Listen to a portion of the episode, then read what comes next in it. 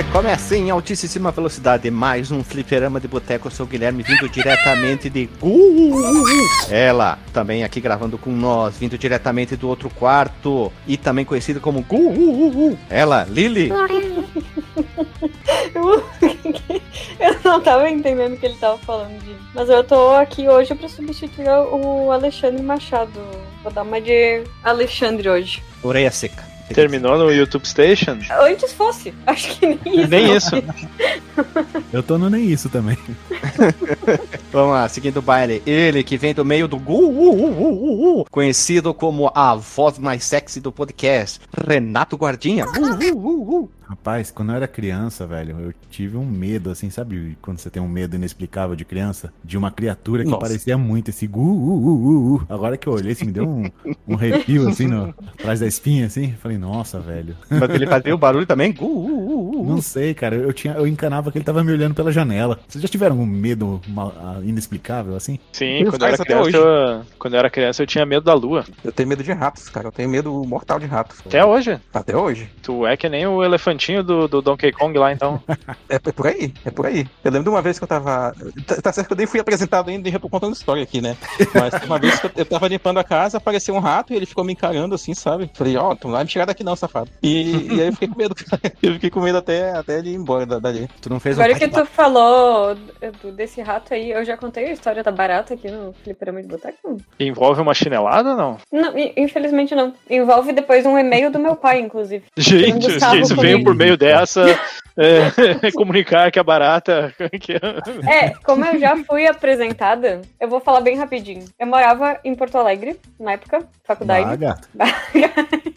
Mas lá em Porto Alegre tem umas baratas, gente, assim, que elas são surreais. Sabe assim, quando tu tenta matar ela e, e ela sobrevive porque a casca dela é tão dura que não morre, sabe? Uhum, uhum. Daí eu, eu tinha ido pro banheiro e nisso, tipo, fui escovar os dentes e tal pra ir dormir. Quando eu vou para entrar no quarto, uma barata na porta. Mas, tipo assim, no chão, mas onde seria a porta, né? Aí e aí deu olhando. aquele som de violino, assim, aquele. o Psycho, né? Psicose lá. Uhum. Aí eu fiquei olhando pra ela. Daí eu falei assim, tá, e aí? Eu não tenho aqueles spray de matar inseto, né? Se eu pegar a vassoura, existe uma chance da barata tentar pular em cima de mim, porque eu não vou conseguir matar esse demônio. Aí eu fiquei encarando assim, eu tentei avançar para dar uma chinelada nela, e a barata, tipo, avançou assim por cima de mim, mas não chegou a subir, nem óbvio, né? Porque eu dei um pulo pra trás. Nisso, pelo menos, ela saiu da linha da porta. Eu consegui pular por cima da barata, deitar na cama e ficar olhando para ver se ela ia se mexer. Até que eu peguei no sono, mas nisso, na verdade, antes de pegar no sono, eu liguei pro meu pai para dizer que tinha uma barata em casa que eu não conseguia matar ele morando em Gonçalves. e que eu não sabia o que fazer. Eu não acredito nisso. Tu vê, né? Daí ele falou assim: apaga a luz e dorme. Eu falei, mas e se ela subir em cima de mim enquanto eu tô dormindo? Eu não vou conseguir fazer isso. Daí foi nisso que eu peguei no sono, com a luz acesa, ficando, tipo, fiquei olhando para ela para ter certeza de que ela não ia subir em cima de mim. Quando eu acordei, eu não enxerguei mais a barata, mas tinha um e-mail do meu pai com uma barata em anexo. Ai, eu não sei pra onde ela foi, mas eu espero que não tenha sido em casa. Teu pai mandou uma barata em anexo. Uhum. Hum. Tava lá. Inclusive, obviamente, ela, ele já tinha contado pra minha tia, pra minha mãe, tipo, né? Eu virei Aí chegou piada. a polícia, chegou o bote, o bope, uhum. a, como é que é, a guarda costeira, todo mundo foi. É, meu, não mato barato. Aqueles bichos, eles se revoltam. Uma, eu tô procurando aqui uma versão em mid do, do tema lá do Só pra contrariar, da barata da vizinha, tá na minha cama.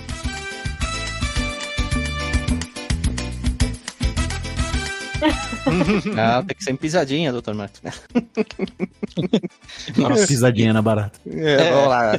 Seguindo o baile aqui, ele que vem diretamente da cidade de Gu, na Alemanha, DJ Delagostin. Olha só, assim pra gente conseguir falar o nome mesmo, né? É difícil. Mas, Guilherme, eu estou em corpo presente aqui para a gravação desse episódio, mas infelizmente eu, tal qual a Lili, tô alexandrizando hoje, não, não consegui é, avançar muito no jogo por questão temporal mesmo, né? Não, não foi esse tipo de temporal, mas não, não consegui investir muito tempo no, no jogo, mas trarei aqui a minha pouca experiência. Já para compensar o nosso caro ouvinte, vou fazer aqui aqueles agradecimentos espontâneos, pode ser, do, do pessoal uhum. aí que faz o, o, seu devido pagamento. Quem tem feito pagamento em dia, o Rui Soares, sempre que a gente posta lá, ele, ele chega lá e está tá pago. Bruno Castro Alves também faz regularmente aí o seu, Nome seu de pagamento. escritor, hein? Nome de escritor, Bruno Castro pois é, Alves. Né? né? Isso aí. E o Carlos Magno, esse aí também, que é... Conquistador. É, conquistador, né? Um cara uhum. importante na história mundial aí. Também tem lá o Darley Santos e o Cleomar, que esses aí eles pagam de outra forma, né? Que é o, o comentário, né? Que é outra forma de pagamento. Então sempre comentando Ai, susto, lá no. Velho.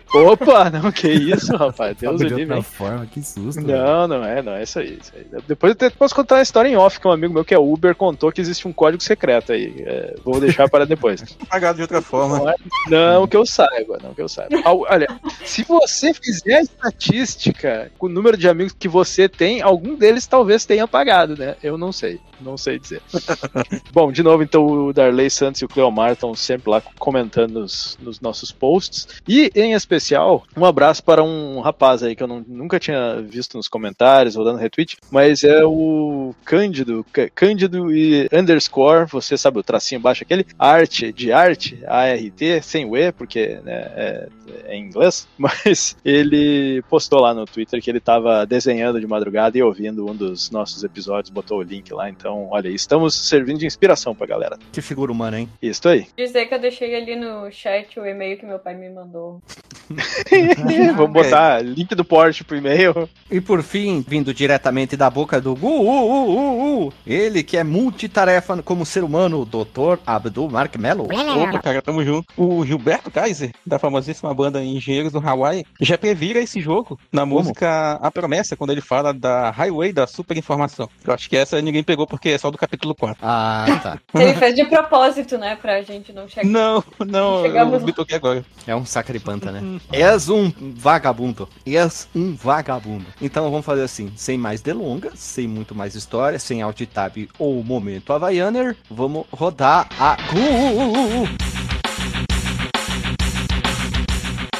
Se você quiser enviar um e-mail para a gente, você manda um e-mail para contato@fliperamadeboteco.com. Se você quiser entrar no nosso Facebook e o nosso Twitter, é facebook.com/fdeboteco e o Twitter também é twitter.com/fdeboteco. O nosso grupo do Telegram é t.me barra fliperama de boteco. E você pode também ajudar a gente lá no Padrim com algum dinheiro, alguma verba que você possa em padrim.com.br barra fdb. E roda a vinheta.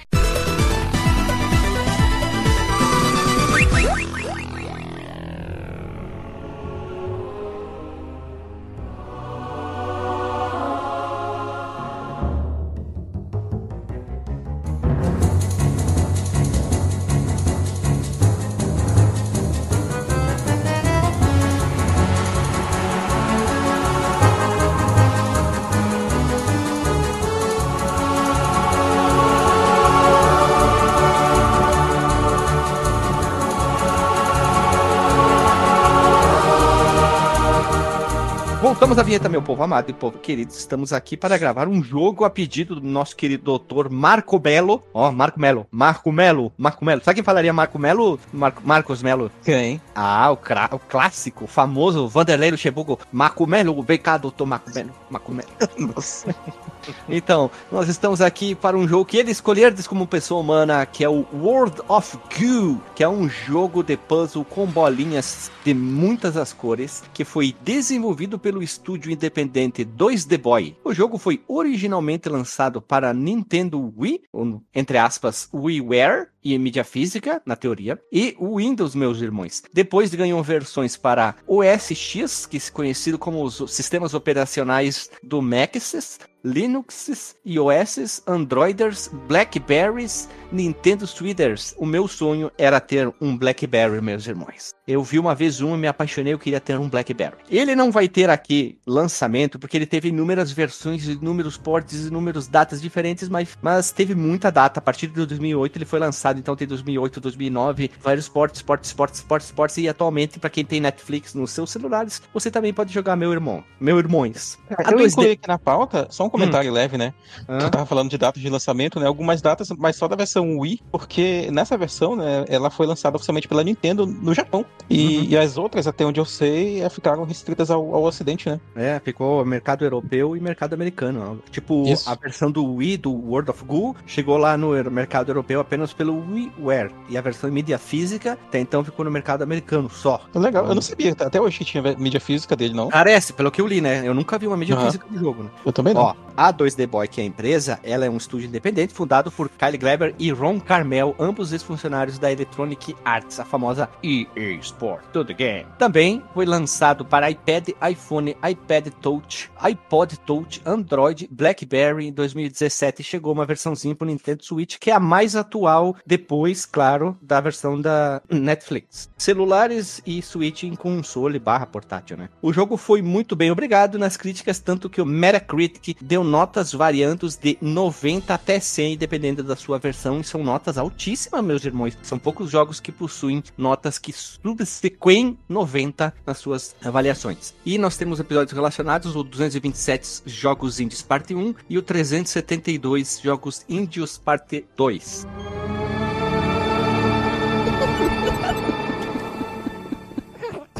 Como conhecemos o jogo? Eu, quando o Marcos Melo disse que queria gravar o jogo, eu conheci aí. Nunca tinha ouvido falar do jogo. É, detalhe sobre essa indicação aí, né? Que foi quando É. a gente fez o nosso POA, o nosso planejamento operativo anual aqui do, do Porra. Fliperama. Tem que falar inglês Não. agora. Como é que foi o, o inglês? Como é que ficaria em inglês? Operative Management, é alguma coisa aí. não sei como é que faz. Como é que fala. ficaria em inglês aí, DJ? Tu que fala nas Alemanhas aí. É, tu que é mais profissional aí. É, eu Pode não, trazer não trabalho, não trabalho com essas coisas aí mano, de, de planejamento, não. Eu só, eu só faço o que me manda. É, planejamento é alguma coisa, né? Eu Acho só que as é o pessoas vêm me roadmap que perguntar as falam, coisas, né? eu digo, eu só trabalho aqui, amigo. É, quando você faz isso na, no mundo corp, aí você define seu Roadmap. roadmap. Portfólio, tem também o portfólio, tem o roadmap, é o tem que você o... já fez, né? tem a o roadmap estratégia. É o pl- planejamento anual aí. Ah, então tô fazendo errado lá na empresa, que eles falam de portfólio também, do- das Ah, coisas que vão fazer, né? Portfólio é o que você já fez. né? Nossa. É, Pois é. mostrar. O pessoal da TI não sabe o que que é portfólio, né? É o primo o... do suspensório, né? Isso. Seguindo o baile aqui. Vamos lá então, Lili? Eu, como eu falei antes, eu vim substituir o Alexandre, né? Então eu não conheci pra pauta porque eu conheci o jogo antes da pauta. Ah, eu sim. quase, eu Ela quase lá, nem, quase nem vi a pauta, pra ser bem sincera. Mas foi literalmente pelo Marcos Mello aí, pelas sugestões. Aí qual foi a versão que você jogou, Lili? É, PC, qual Foi- exatamente, não sei. Não, Porque foi o aí. Gui que. Joia, joia. N- não sei se ele conseguiu por meios lícitos ou ilícitos. É, não, não Ó, conheço, Tudo né? aqui no, no, no Fliperama de Boteca é lícito. Tudo é listo e pago, hein? Como diria o Lucas Léo, né? O, o que tu jogou é verdadeiro. Se o final que eu cheguei é o verdadeiro, a cópia que eu tenho Exatamente. é verdadeira. Ela existe, não existe, então ela é, é verdadeira, é real. É verdade. Vamos lá. Tu, DJ, O que, que tem eu mesmo? como tu conheceu o jogo? Já estamos nessa parte, cara? Já deu nessa parte, eu nem vi chegar aqui, tava olhando aqui ó, É, a pauta distraída, olhando pro teto. Eu conhecia de nome, eu acho que eu vi alguém jogando em algum momento no passado, lá na sua Clock. época áurea. Oi? Clock. Clock? Clock? Ah, é, né? Que que é? Tô perdido aqui, mano. Ah, Clock, ainda bem que Clock, tá caralho, eu tô tão Vou- perdido. Vou colocar nos extras. Jesus, alemãos são tudo muito louco, perdido. velho. Eu falei que eu É. tava só de corpo presente, mano. Eu vi alguém jogando em algum momento passado, eu lembro disso, mas eu não sei aonde. Acho que alguém tava com um notebook no. é, ainda lá na época da faculdade tava jogando esse jogo aí. Faz algum sentido, porque eu me formei no final de 2010, o jogo saiu em 2008, é, pode ter, pode, posso não estar mentindo. Mas, de fato, jogá-lo apenas ah, agora para a pauta. Nunca, nunca tinha jogado ali antes. Renatão? Eu não conhecia não, velho. Eu vi esse nome aí e falei, what the fuck, cara? World of Goo. Nunca ouvi falar desse trem. Aí falaram ali que tava no Netflix, baixei lá no celular. Falei, olha, cara, que coisinha mais interessante, né? E assim, me remeteu mesmo à plataforma original, o Wii, que deve ser muito legalzinho jogar com o controle de ponteira ali, com... Eu imagino que o gatilho deva pre- prender as bolinhas, você estica. E me remeteu também, cara, a um outro título do Wii, feito pelo Spielberg, chamado Boom Blocks. Eu joguei muito Olha. no Wii, que eu acho que até vale um minicast aí, de repente. Olha aí, Repete o nome, procurar boom de explosão, assim, bom. Isso, Boom Blocks. Blocks é Blocks. falando como se fossem blocos, só que com X pra dar uma de legalzão, assim, sabe? Pra ser descolado. Ah, ok. Ok. Hum. Hum, é um Mahjong explodir. 3D? Tu vai explodir blocos. Você tem que detonar as coisas lá. E é da EA, tô vendo aqui. Publicado pela EA, né? É, cara, foi uma ideia ali do Spielberg e ele foi lá e juntou com a galera aí e fizeram um, um joguinho de puzzle nesse estilo. Tem microtransação? Não, é da EA, hein? Ah, nessa época eles não tinham como fazer, não né, tinha cara? inventado ainda. né? O Wii, Os Wii Wii- não tinha. Os Wiz eram tudo pirata, né, cara? Não dava pra fazer transação. E o Wii não tinha nada de internético, né? Não, como não? Tinha, Tinha, sim. Ironia. Ah, mas o senhor não, não demarcou bem a ironia, hein? É, É, que a tem gente que avisar. piada. Da próxima eu falo. Ironia, vamos lá então. Alerta de ironia. Alerta É. de ironia. Aí. E, e por fim, doutor Abdu, como tu conheceste o jogo, tu que é o escolhedor do assunto. Bem, cara, parece que dessa vez eu sou o único que conheceu o, o jogo antes, né? Conheci por, por meio do nosso colega que já gravou com a gente aqui. Porque naquela Emanuel época Braga. a gente era colega, Braga. né? A gente era colega, isso. A gente era colega de faculdade, né? Emanuel Braga e eu e tal. E aí ele tava numa fase de jogar muita coisa indie. O burro vai na frente. Desculpa, veio essa piada da, é? do Chaves e o professor Girafales. O burro vai na frente. Ah, é, né? Nós estávamos brincando, eu e o Kiko. O burro vem antes. À vontade. O quê? O que disse Chaves? Que estávamos brincando, eu e o Kiko. Estávamos brincando, Kiko e eu. Ai, mentira, professor. O senhor nem estava lá, vai. Quero dizer que é assim que se deve dizer. Estávamos brincando, Kiko e eu. tu, botou- tu falou Emanuel Braga e eu. Desculpa, É desculpa, verdade. É, o Emanuel Braga e eu. Pois então, aí ele tava jogando muitos jo- jogos indies naquela época, né? Jogos índios, como a gente fala aqui, né? Dentre eles o Cave Story, que eu já mencionei, é, o, próprio World of Goo aqui, vários os outros da- daquele período que, eu- não vou lembrar, que tinha um o da, cordinha, You Have to Burn the Rope, esse foi, foi muito famoso também. E aí eu tava lá na casa dele e tal, vendo algumas coisas que a gente, que a gente jogava de vez em quando, lendo mangá, sei lá. E aí ele pegou o jogo, falei, cara, que jogo é esse aí? Eu falei, cara, esse aqui é World of Goo, cara, tá fazendo sucesso no Wii e tal, tem pra PC. Quer jogar? Ele me deu uma cópia 100% original. E aí levei pra casa, né? Depois, pô, comecei a jogar ali, curti pra caramba. Tipo, em uns três dias terminei o jogo. E desde lá, volta e meia, eu, eu tenho um rito de jogar ele de vez em quando, cara.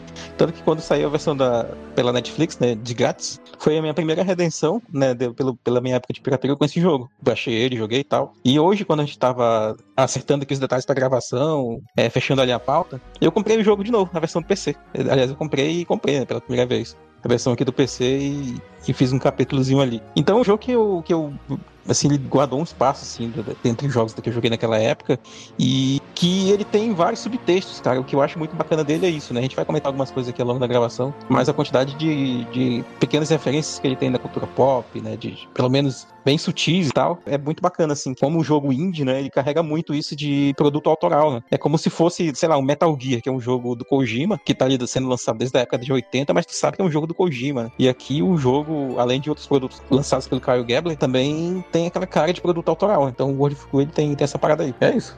Hein, Marcos, mas eu acho que isso que nos consola, pelo que eu passei os olhos por cima, assim, da pauta, e eu não vou Hum. tentar dar muito spoiler, vou ter- ser breve, assim, né? Mas a Aham. própria equipe não quis trabalhar, tipo, pagar pra, como se diz, pra não ter pirataria, né, no caso. Aham. Pra eles, eu acho no que tem... DRM, né? Eles não quiseram. Isso, isso. Daí, então, pelo que... A gente acha que tá perdoado por eles. Sim, sim, por aí. Veja você, né?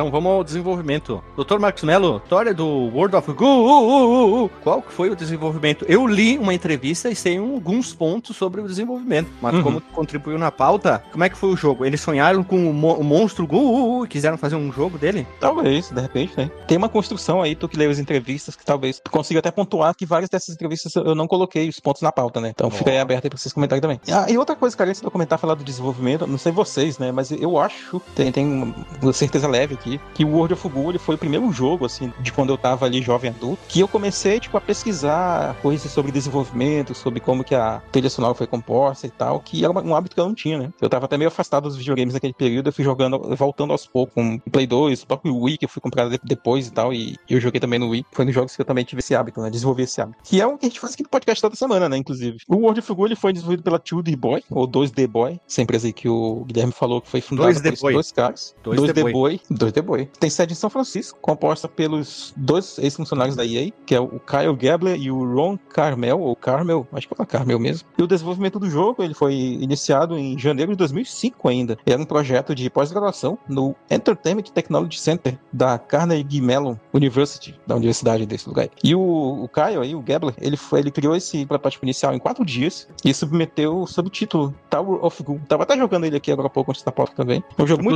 eu acho. Joguei, joguei. Joguei Ele- também, eu joguei a demo, eu achei na internet pra fazer download, que eles participaram de um projeto de desenvolvimento baseado em frases. Em frases não, eles, eles diziam assim, ah, você tem que desenvolver o jogo baseado em gravidade. É, esse era o Isso. assunto. E aí eu joguei a tech demo ali, a tech, o demo quer dizer, a ideia, utilizada de novo dentro do jogo, que é a Tower of Ghoul, que basicamente é o demo do jogo, né? Quem jogou vai Isso. saber o que eu tô falando. Exatamente, tanto que aqueles sonzinhos, né, que ele uga, uga, que é- as bolinhas fazem, a, a lá Lemmings da vida, assim, já, já tinham nesse, nesse protótipo aí. Sabe o que me lembrou esse os sonzinhos delas assim, me lembraram Worms. Não- Também, me remem- tinha, me assim, um remeteu muito. jeitinho- Uhum. Muito, muito, muito a Worms. Esse, ele- esse jogo ele tem um quê de, Worm, de Worms, sim. E ele, então eles tinham essa instrução, né, de faça algo com molas, né, como falaram pra eles. Make something with springs. E, e aí criaram então o Tower of Ghoul, que pode estar aí disponível para download aí no site, porque o próprio criador disponibilizou todos esses jogos que ele fez antes do World of Ghoul de graça no próprio site dele. Então tá lá disponível para quem quiser jogar. E eles dois, então, estimaram que o desenvolvimento do jogo durou dois anos e durou, aliás, custou 10 mil dólares das Pouco, suas economias pessoais, contando então equipamentos, né, com esse dinheiro, alimentos e aluguel. O desenvolvimento real, segundo eles, era realizado em cafeterias equipadas com pontos de acesso Wi-Fi. Então, tipo, Sensacional, cara. Cara fizeram o jogo na- nas, nas, nas condições mais. Não vou, nem, não vou nem dizer inóspitas, porque deve ter sido bacana também, mas assim, artesanais, né? Possíveis. Diferentona. É. Diferentona.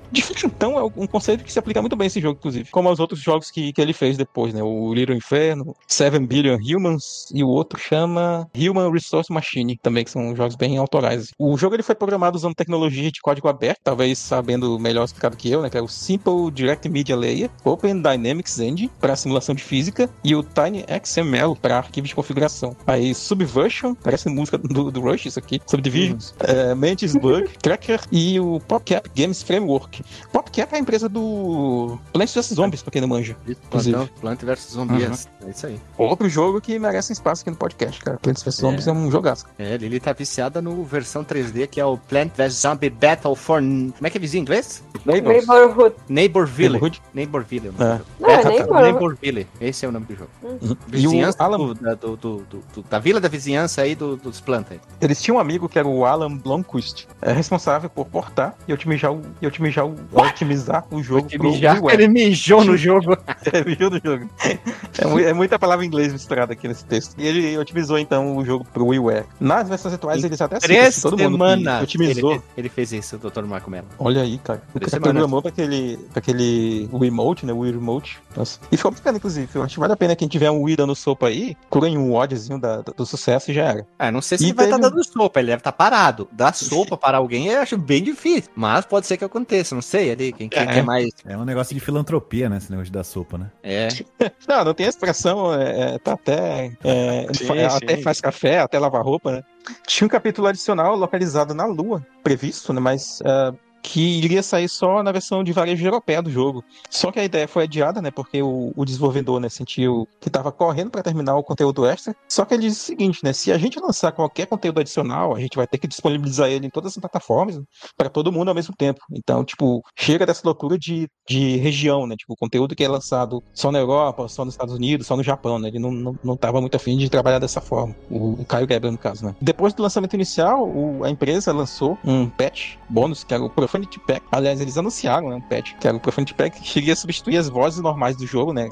As vozinhas das ghouls por palavrões. só que isso seria disponibilizado para usuários que comentaram o jogo, mas esse patch nunca foi lançado. É da puta. Ainda menos. é, ia ser por aí. E a empresa então decidiu, né, não colocar o DRM, como a Lilian comentou, né, que é o... Como é que chama? É... Digital Direct Rights Management. Management. né? Isso. O DRM, pra pra quem não tá ligado, é aquele mecanismo que o jogo tem, por exemplo, de. Sabe o o off? Quando a gente comprava o Microsoft Office. Quem aí comprava, né? O Microsoft Uhum. Office. E aí tu podia instalar ele em quatro máquinas, uma parada assim. É isso, assim, é, é um- isso é uma das formas, né? Pra dar um exemplo, né? Tipo, TRM é um, é um maravilhoso sistema anti-pirataria que pune o- a pessoa que tem o original, porque né, ele se aplica a quem tem o original, mas não a quem pirateia, porque quem pirateia vem sem o DRM, né? Tem inclusive aquele caso, acho que de algum Resident Evil, que os caras provaram por A mais B lá que o que estava causando problema de performance na versão de PC, Sim. se eu não me engano, era o, o sistema deles de DRM lá. Então, Verdade, né? verdade, eu li essa matéria. Aí, hackers, dois palitinhos já conseguiram modificar as coisas, né? Hum, aí É. fica o cara lá que pagou a parada tendo que sofrer com o negócio que tem DRM, às vezes não consegue instalar em outra máquina. E aí o pirateiro tá lá de boa, nem sabe o que, que está se passando aí, só tá lá jogando de boa. Pra ele DRM mandar uma Hum. mensagem pessoal pra uma pessoa, né? Só uma nesse DR. Falando nesse assunto, o, o GOG, famoso aí, site de distribuição de jogos e tal, todos os jogos dele não tem DRM, só alguns títulos selecionados, cara. Eu nunca parei pra pesquisar sobre isso. Todos E eu comprei acho que por regra não tem, porque tu pode fazer o download e aí tá, o que tu baixou é teu. Uhum. E tá lá, então se tu quiser disponibilizar pra alguém, né, é, é possível, mas é, é um sistema de confiança, né? Então, palmas para eles. É verdade. Sim. Às vezes A não. GOG já. Comprei algumas coisinhas lá, inclusive, já esse ano. Esse ano não, acho que ano passado, 2023. É de jogos antigos que a gente gravou aqui, alguns inclusive. É, eu sempre procuro se tem lá antes de fazer minhas compras, né? Porque se puder, eu prefiro comprar lá. Sim.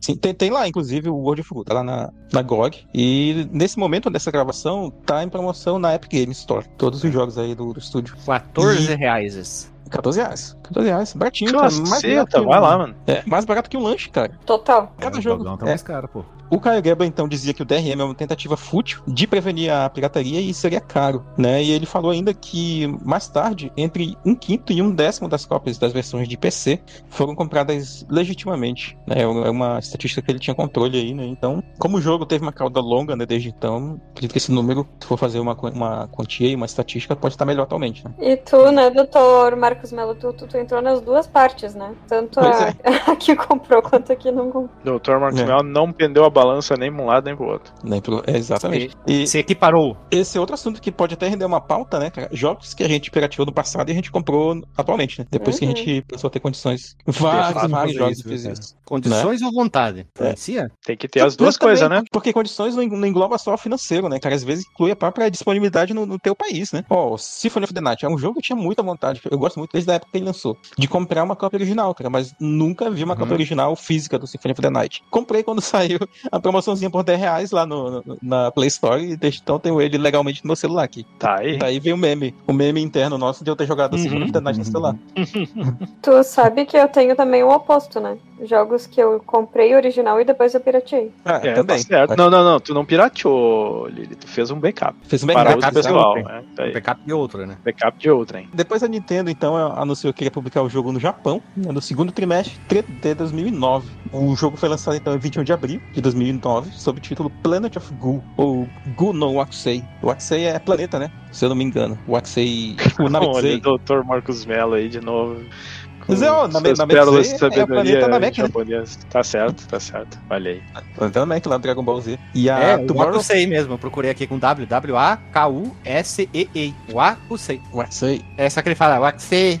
E a Tomorrow Corporation, que foi uma empresa depois formada pelo, pelo Gablin em 2010, com outros co- ex-colegas da EA, que era o Alan Blomqvist e o Kyle Gray, eh, desenvolveria e publicaria um jogo para o Nintendo Switch, lançado em março de 2017. E a versão japonesa foi lançada posteriormente, né, em maio de 2017, pela Fly High Works. Nunca ouvi falar dessa empresa. E a Epic, então, a Epic Games entrou em contato né, com a 2D Boy, pra, a 2D Boy, né, para lançar o World como um título promocional, gratuito na, na Epic Games Store em 2019. Né, na época que eles estavam lançando vários, vocês acompanharam essa época com certeza, que eles estavam lançando vários títulos de peso, assim, eu peguei tipo a trilogia do Tomb Raider recente daquele período, eu peguei todos nesse período aí também, que eles estavam lançando tudo de grátis. É, os desenvolvedores, eles então aproveitaram essa oportunidade, né, para criar uma versão atualizada para o Windows, para o Mac, para o Linux, que é a que está disponível, né, em todas as plataformas atualmente, né, com proporção de 16 por 9, né, resolução mais alta tal, e incorporando melhorias que foram feitas nas versões de console que tinham lançados até aquele momento. E a versão mais atual, né, do jogo, que é a mesma, né, mas o lançamento mais atual foi o que foi feito pela Netflix, que lançou essa versão remasterizada em 23 de maio de 2023. Que para quem tem aí a assinatura da Netflix é só entrar lá na Play Store ou pelo próprio aplicativo da Netflix e ver que ele tá lá disponível gratuitamente para os assinantes. Que coisa, não? Ó, mandei pra vocês ali no Discord, procurei. Baquedo, quer dizer fliperama de boteco em japonês. É um japonês gaúcho, né? Ah, barraqueiro, tchê. é, só queria botar esse, esse adendo aí que eu achei interessante. Né? Sim, e, e tudo a ver com o podcast, inclusive.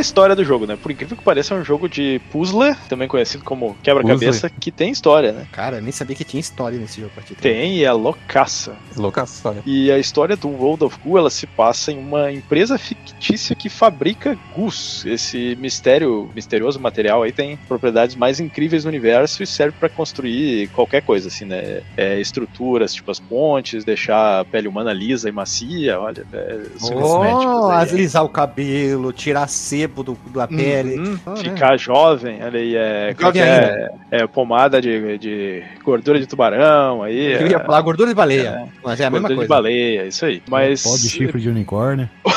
chifre de unicórnio, né, essas Perna de coisas maravilhosas. hein? perna de cobra ralada. O que tu falou de tubarão aí é a cartilagem de tubarão também que vendia na, Uhum, uhum. nos programas. Garanto que funciona como Viagra natural também, né? Que é tudo Isso. essas coisas é afrodisíaco. né? Isso, pra deixar o freio de mão puxado sempre, né? Oxi. Exatamente. Mas o, o esquema ali é que poucos humanos conhecem a realidade por trás dos Gus, que são essas. É, porque são criaturas vivas, né? Que são capturadas na natureza, né? Mas é. É que nem a Coca-Cola, né? É, uma- é um bicho que a gente não conhece que, que fica mijando Coca-Cola. né?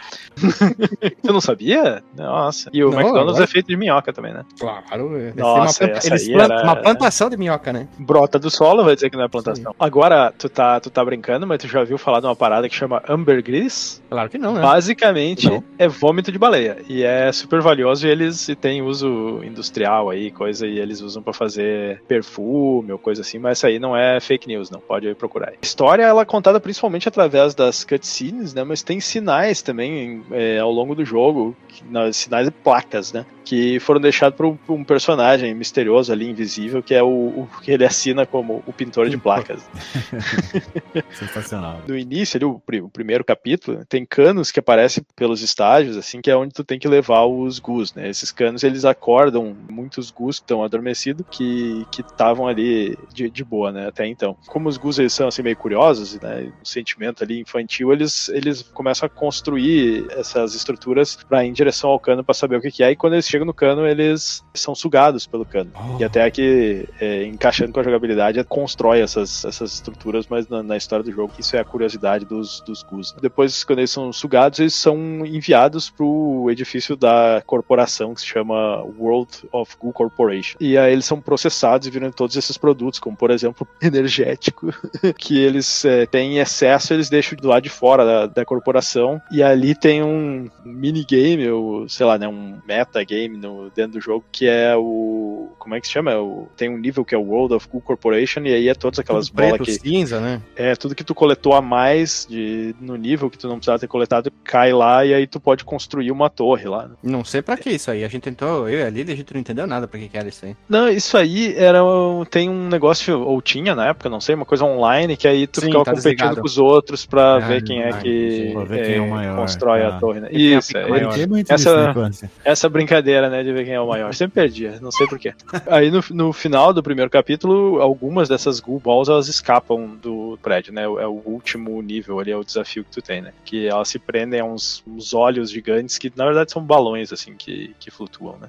E o capítulo termina com as, ah, os Gus eh, vendo novas terras distantes, né? Que aí diz lá. Aí no segundo capítulo tem mais canos que aparecem, né? Que já tá virando praticamente um fase a fase, né? Que aparecem num terreno baldio, eh, onde a, a World of Goo Corporation tá em busca de uma nova fonte de energia, porque a energia eólica que eles usam não é mais o suficiente, né? Só que a localização e como é que é essa fonte de energia, ela, é, ninguém lembra mais como é que foi isso, porque no passado ela deixou de, de produzir eletricidade. Perto do final do capítulo, a usina, eles acham a usina e ela parece uma mulher gigante. E aí é revelado que o, por muitos anos essa mulher, o suco da beleza dela, que era muito poderoso, alimentava o mundo com, com energia. Só que ela foi envelhecendo né, e, e perdendo seu charme, né? E aí a produção da, da energia elétrica baseada nela começou a diminuir. Assim. Nesse nível, né, tem uma gosma da beleza, vamos dizer, não identificada, que é injetada diretamente na testa dela, que é o Botox, né? Pra restaurar a sua beleza juvenil mais uma vez, só que aí ela não consegue mais mexer o rosto. Né? Mas aí volta a energia pro mundo inteiro. É, é interessante, né? O que, que o Dr.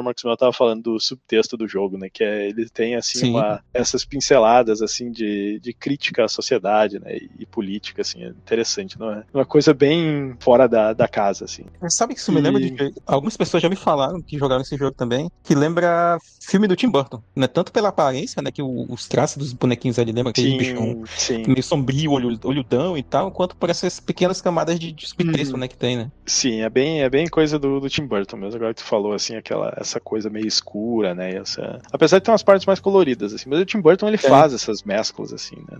É, junto com aquele sombrio ali, né? A própria trilha sonora, não é hora de comentar dela, mas ela foi composta baseada em coisas, composições né, do Danny Elfman também. Bah, então bate é muito Tim Burton, né? Uhum. Porque ele era parceria, né? O Danny Elfman sempre faz as trilhas dele lá. Bom, com essa nova energia, a World of Goo Corporation ela conseguiu abrir uma fábrica nova com o objetivo de completar o seu mais novo produto. E no terceiro capítulo, aí tá dizendo que ela tá fazendo o misterioso produto que é o produto Z. Interessante que o produto Z, na verdade, é a terceira dimensão, né? Que é X, Y e Z. Interessante, né? O isso, eixo Z, né? O eixo Z, né? E aí isso causa uma comoção na população ali, porque eles não, não conseguem ver onde é que estão as coisas, né? Então eles só conseguem ver naquele plano 2D onde elas existem. E aí a World of Goods é para eles entrarem em contato com o suporte técnico, né, na superestrada da informação que tu tinha feito a referência lá, depois que toda a vida se torna incompatível no mundo. Isso é, de novo, aí mais um, um comentário aí dos caras. Né? Quarto capítulo, os Gus eles partem em busca do misterioso programa MOM, M-O-M. Eu imagino que seja uma, um jogo de palavras para fazer mãe ali, né? Isso, é... isso. Tanto que na, em português eles localizaram como, como o computador da mamãe. Ah, olha aí. e aí eles estão no ambiente vetorial, né? Ou seja, estão que nem o Dr. Marcos Mello quando vai pro Acre ali, né? Que é só o wireframe, né? Que não carregou ainda. Aí logo depois do início, né? Os Gus encontram um objeto que é responsável por renderizar os gráficos e depois de inserir muitos deles no, no objeto, assim, a renderização gráfica começa a melhorar e vai criando um ambiente mais realista. De novo, que nem o Dr. Marcos Mello vai pro Acre, tá tudo wireframe, mas depois carrega ele, né? Aparece é. as coisas que nem no GTA. Assim. A parede wireframe tá lá até agora. Vai. Perto do final eles encontram o computador da mamãe aí, que acaba sendo um bot de spam que fornece aos Gus um programa de, de recuperação, né? De Undelete, acho que estava no inglês. Quem usava isso, a linha de comando manja, né? Não é ah. assim no, no, Windows inglês? Tu que deve usar o, é, o DJ aí fora? Quando tu vai restaurar os itens da lixeira, não é Undelete? Undelete ou Undelete? Não, eu acho que é Restore mesmo. Restore, né? Ah, Restore, pode crer. Ah, o Undelete era da época do DOS, lá, quando tu fazia del, uh -huh. nome do arquivo, ou delete o nome do arquivo. Né? Uh, mas aí as Google Balls tentam sobrecarregar o o produto Z, enviando todas as mensagens do histórico de spam para a World Corporation, para World of Cool Corporation, e depois é, de se aventurar na lixeira, que eu imagino que aqui a lixeira é a, é a lixeira do computador, e cancelar uhum. a exclusão de tudo, a World of Cool Corporation recebe a correspondência e não é capaz de lidar com tanto spam e explode desligando o produto Z enquanto cria uma enorme camada de poluição e poeira e fumaça e coisa que envolve o mundo inteiro. Só uma observação sobre essa, essa fase antes da lixeira, uhum. que ela não, não tem nem ghoul tu tem que só pegar os. Tipo, tu tem mais caixinhas, né? E tu vai montando, ah, empilhando elas, né? Só que essas uhum. caixinhas, elas são os aplicativos de jogos. É engraçado que tu clica ah, lá no aplicativos. E aí o aplicativo é uma caixinha, né? Uma janelinha de Windows, por uhum. exemplo, né? Com, com um programinha lá genérico. E aí os jogos uhum. é uma barrinha também na posição mais widescreen, mais retangular, com uma imagenzinha ali também. Parece um joguinho genérico. E aí tu vai empilhando elas, empilhando elas. É como se fosse um computador lotando, né? Enchendo com vários programas de fundo. E, e, aí lá no final tu tem a saída da fase, né? E aí a, a essa, esse diálogo, entre aspas, que tem lá no computador da mamãe, lá, o Mon's Computer, ele é tipo uma engine de busca. Então a mão é tipo um Google genérico lá daquele mundo, e tu vai fazendo várias perguntas dela, né? Inclusive, tu pode reiniciar do zero o, o diálogo quando tu tem a opção lá de apagar os cookies, porque tu tem uma na fala lá. Esse diálogo é genial, cara. Aí tem, então, assim, o que, que são cookies? Ela fala, ah, cookies são esses coisas aqui, que são feitos com as suas informações pessoais. Aí, você vai apagar os cookies? Será? É, é. fala, não é possível apagar os cookies, porque é, tem várias camadinhas assim de diálogo, né? E aí tu fala Quando, quando tu escolhe lá apagar tudo, daí reinicia o diálogo do zero, né? E daí, dentre as opções lá, tu tem de apagar, é, de solicitar o envio de todas as propagandas e mensagens de spam. Daí ele fala, ah, mas não dá, tá tudo na lixeira. Aí a próxima fase é a da lixeira lá, que tu vai ter que fazer o botão de não apagar, o undelete lá, um delete, até chegar no, no foguinho e ele vai, vai enviar todo o spam que tava na lixeira pra todo mundo. E aí explode Ah, tudo. que loucura, mano. Os caras realmente estavam muito fora da casa, né? Esse, Uhum. esse jogo assim, é bem meta ali o negócio. Eu, eu vou ter que jogar até o final depois. Esse acho que eu vou, vou ver se eu consigo jogar no iPad, que acho que é um pouco mais fácil que jogar no, no celular. O celular. Sim. Ele tem esse humor, assim, que é meio ácido e é meio, Uhum. às vezes, difícil de entender e às vezes é muito óbvio, assim, a piada que tá diante de ti ali. Mas é, é bem divertido ao mesmo tempo que viciante, né? E quando tu encontra essas coisinhas, falei, cara, o que, caras vão colocar na próxima fase, assim, de, de, de referência ou, ou de camada, assim, de, de uma coisa, às vezes parece meio boba, né? Mas que é bem inteligente até. Ah, tem um negócio que parece meio Monty Python no, no Sim. humor, às vezes. Parece humor inglês, né? Pode crer. Uhum. Buenas. Aí, continuando a história, no capítulo final é revelado que todas as, as goo balls, né, os gus, exceto os que são cientificamente puros, foram sugados para o Parque Memorial e Centro Recreativo da Torre Gu. Tu sabe dizer o que é cientificamente puros? Tinha alguma coisa na... São aquelas primeirinhas, aquelas petinhas. Ah, tá. Os outros... Mas é... ele, usa essa expressão mesmo, tipo, Uhum. ah, só aquelas que, que são puras cientificamente ficaram no Parque Memorial. Hum. Que é o, é o modo multiplayer, entre aspas, do jogo, né? Que tu vai montando Sim, lá e sim. compara o score com outros jogadores, né? Com alto Hum. que chegou. Aí diz que os, os restantes decidiram subir até a ilha mais alta do, do mundo. Ilha mais alta do mundo, isso é interessante. Pra Uhum. chegar no local onde o telescópio tá localizado. Esse telescópio tinha aparecido já na história ou caiu meio de paraquedas? Eu acho que ele é citado assim por alto, mas aí na, só nesse epílogo, na verdade, que tu tem mesmo o telescópio ali presente. O nível final do jogo ele revela que as Goo Balls estão completamente extintas e todas as restantes foram sugadas para os restos despedaçados da Wo- World of Goo Corporation e que foram adicionados àquela torre que, que eles estavam fazendo. né? Uma outra Uhum. observação também é que falei que tinha sido citado antes, é porque lembra do pintor de placas? Cada fase tem uma- algumas dicas ali pra completar, né? E as dicas elas são, elas são na forma de um texto assim muito canalha que foram deixados por uma pessoa, suposta pessoa, né? Que era o pintor de placas, o Sim. sign painter, né? Acho que no inglês. Tu vai vendo conforme a história vai andando que o pintor de placas agora é o operador do telescópio. E aí por isso que tem o telescópio aí no final também. Isso é uma coisa que eu não, não tava entendendo aqui na história de como é que apareceu o telescópio, né? Mas depois eu Uhum. vou jogar lá até o final para ver como é que, como é que funciona. Aí o, o telescópio esse, ele foi é, inutilizado porque ele não, não dá pra ver nada por causa da camada de, de poluição, né? Que, que aconteceu no capítulo anterior. E aí alguns peixes parecidos com balões no mar, eles se conectam ao telescópio e levam o telescópio da onde ele tá. Nossa, peixe balão, um negócio é realmente louco. né? É, é tipo um baiacu, né? Parece um baiacuzinho. Ah, sim. Só que é E- um olho só, né? Bom, na, na primeira, no final do primeiro capítulo já tem aqueles olhos gigantes que também é um negócio bem Sim. surreal. assim. E aí eles levantam o telescópio do, do solo e ele vai pra cima da camada da, da poluição e vê que a torre que eles construíram né, no World of Goo Corporation também vai além da poluição. Aí o telescópio cai de volta na Terra antes de ver onde é que as Goo Balls estavam estavam construindo e uma cena final eh, revela o objetivo delas, né, que a, a câmera se move pro espaço para revelar que as Goo Balls tinham escapado no final do cap... as que tinham escapado no final do capítulo 1 conseguiram chegar a um planeta distante que era habitado só pelo, pelos Gus. E aí a- acaba a história. O doutor quer comentar mais alguma coisa sobre o final do jogo? É, só também um último, último subtexto né, né, que tem nessa fase. E que também tem no Little Inferno, que é o jogo seguinte, né? Que foi feito já pela Tomorrow Corporation. Parece recorrente assim nos jogos, nos jogos dele, pelo menos do- porque o cara tá em todos eles, né? Essa ideia de tu explorar, né? De tu tá fazendo alguma coisa, tipo, agora, tá jogando o próprio jogo, né? Que tem esse metatexto quase todos eles também. Tipo, vai fazer outra coisa, né? Vai pra fora, né? Em algum momento, acho que eles tinham um, colocado com um epílogo do epílogo depois dos créditos, né? Com reforçando essa ideia, né? Então, que eu acho interessante, assim, sabe? Tu criticar a própria mídia que tu tá desenvolvendo, né? Com essa parada, né? Tipo, poderia estar fazendo outra coisa agora. Né?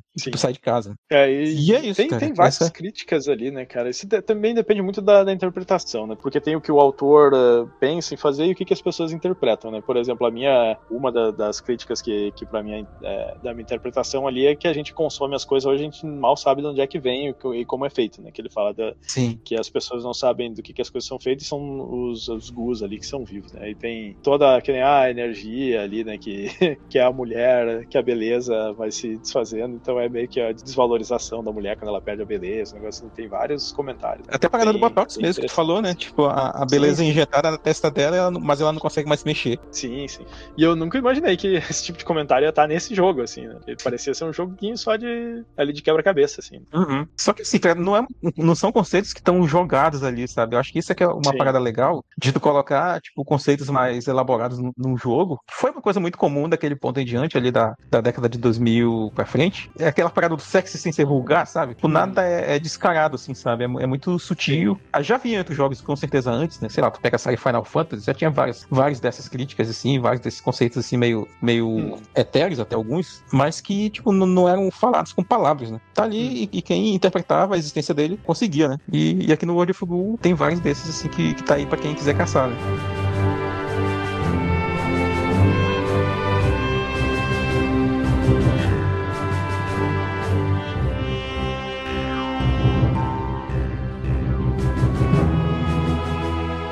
Puxa já a jogabilidade, meu caro Dr. Marcos Belo. O jogo, tu faz o quê? Tu puxa a bolinha e joga a bolinha? Hum, É, em suma, é isso aí mesmo, cara. Eu acho que tá na própria primeira fase introdutória, que tem aquela pequena torre de, sei lá, três andares só, pra montar com as bolinhas. Tem uma placa, né? Tipo, guia elas até o cano. E é basicamente isso que vai ter que ser feito em todas as fases, né? Tirando os, os, os finais de cada capítulo, que é um, alguma coisa mais diferente. Tipo, o DJ falou que no primeiro ali tinha que pegar os olhinhos ali flutuando, nos balões com olhos, e fazer flutuar ali aquela, aquela estruturazinha. Nos outros, tu vai ter que fazer mais ou menos algo parecido também. Mas aqui a ideia é isso: construir, construir pequenas estruturas, né? Ou grandes, dependendo da fase ali mais pra frente, com essas bolinhas de gosma. É, Ghoul pode ser traduzido né, como gosma, como meleca também. E o jogo aí tá dividido em cinco capítulos, que a gente já acabou de falar aí na, na história, né? Cada fase tem o seu próprio tema musical, alguns vão se repe- repetindo, claro, tema gráfico e tal. Os capítulos em si são bem distintos, assim, em termos de estética. O primeiro é mais coloridinho, um tema gram- gramado ali. O segundo tu vê que é, é mais sombrio e tem aquele conceito lá da beleza. O terceiro ele é bem mais industrial e, e mais sujo. E o último é aquela loucura do, da highway da informação lá, que é tudo, tipo, um mundo virtual sendo construído, né? Começa no wireframe e depois tu, tu tem ali gradativamente a construção de, de um ambiente mais modernizado, que é bem bacana. Então eles vão ter uma atmosfera assim, muito única, sabe? E tem esse metajogo, que é o World of Corporation que eu falei, né? Que é construir a torre mais alta, né? E teu score ele fica lá disponível para outros jogadores do mundo e tal. São dados carregados ali nos servidores, né? Da 2D Boy. Porque esse é um daqueles jogos, assim, numa categoria bem, bem mais abrangente, que, que é de jogos com uma física mais realista, né? uhum. Sim. Porque apesar do jogo. em Não, si pera, não, não, não. Tem um momento lá que o o vento soprava da esquerda pra direita, a nossa torre caía pra esquerda. O senhor é engenheiro? também, né? É, mas a gente botava todo o peso mais ou menos centralizado, aí o vento do nada empurrava da esquerda pra direita, a torre caía pra esquerda, assim, pom.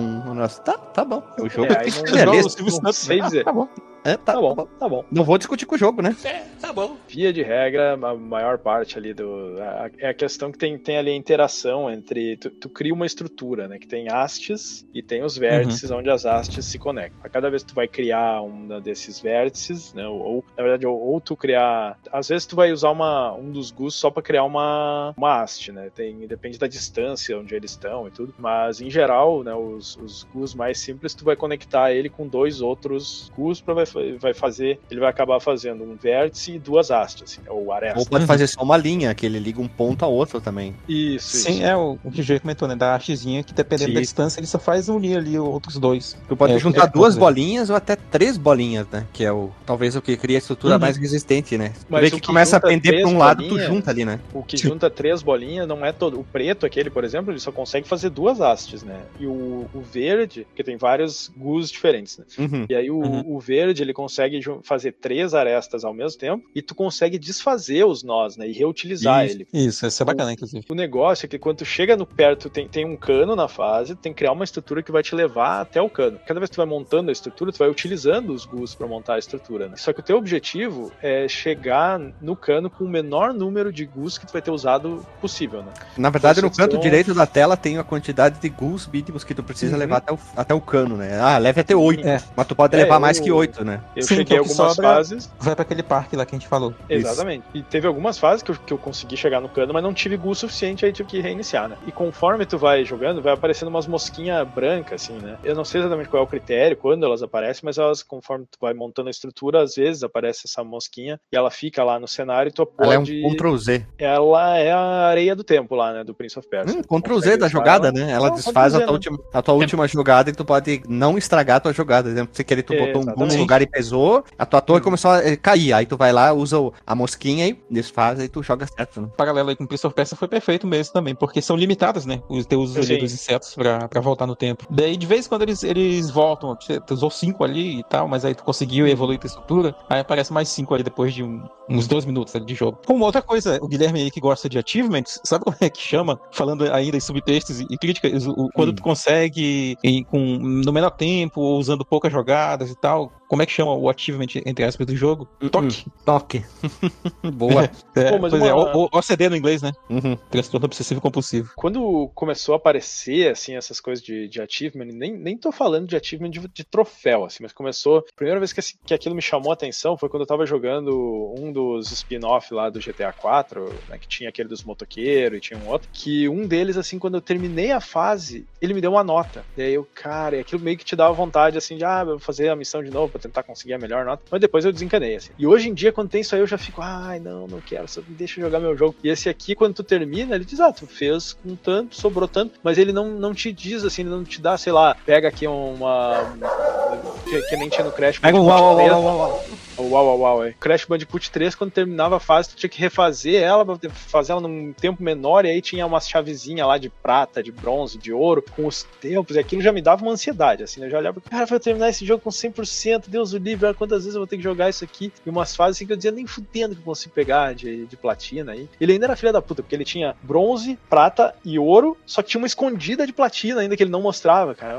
É Esse é o tipo de coisa que me dá, assim, cara, quando a galera fala em pegar troféu, no, no- platinar o jogo, ai, já me dá gastura. Cara, Isso é coisa pra é, jovem. Gastura. Isso é coisa pra jovem, eu tô aí, ó, meu tempo contado. Não, não vou fazer isso aí, não, Deus do livre. Isso é Gastura. vício, gente. Saia dessa, fale com o seu psicólogo aí que tá viciado em, em troféu, mano. Troféu que nem existe, né, velho? Isso que é o pior, né? Uhum. Ah, se for fazer falar de coisa que não existe, nem o jogo existe, né? Coisa, ah, é tudo bits e bytes e coisa. Pô, experiência, a experiência existe, né? Uhum. Mas é isso aí, né? É o show de Paruels, né, meu caro Renato?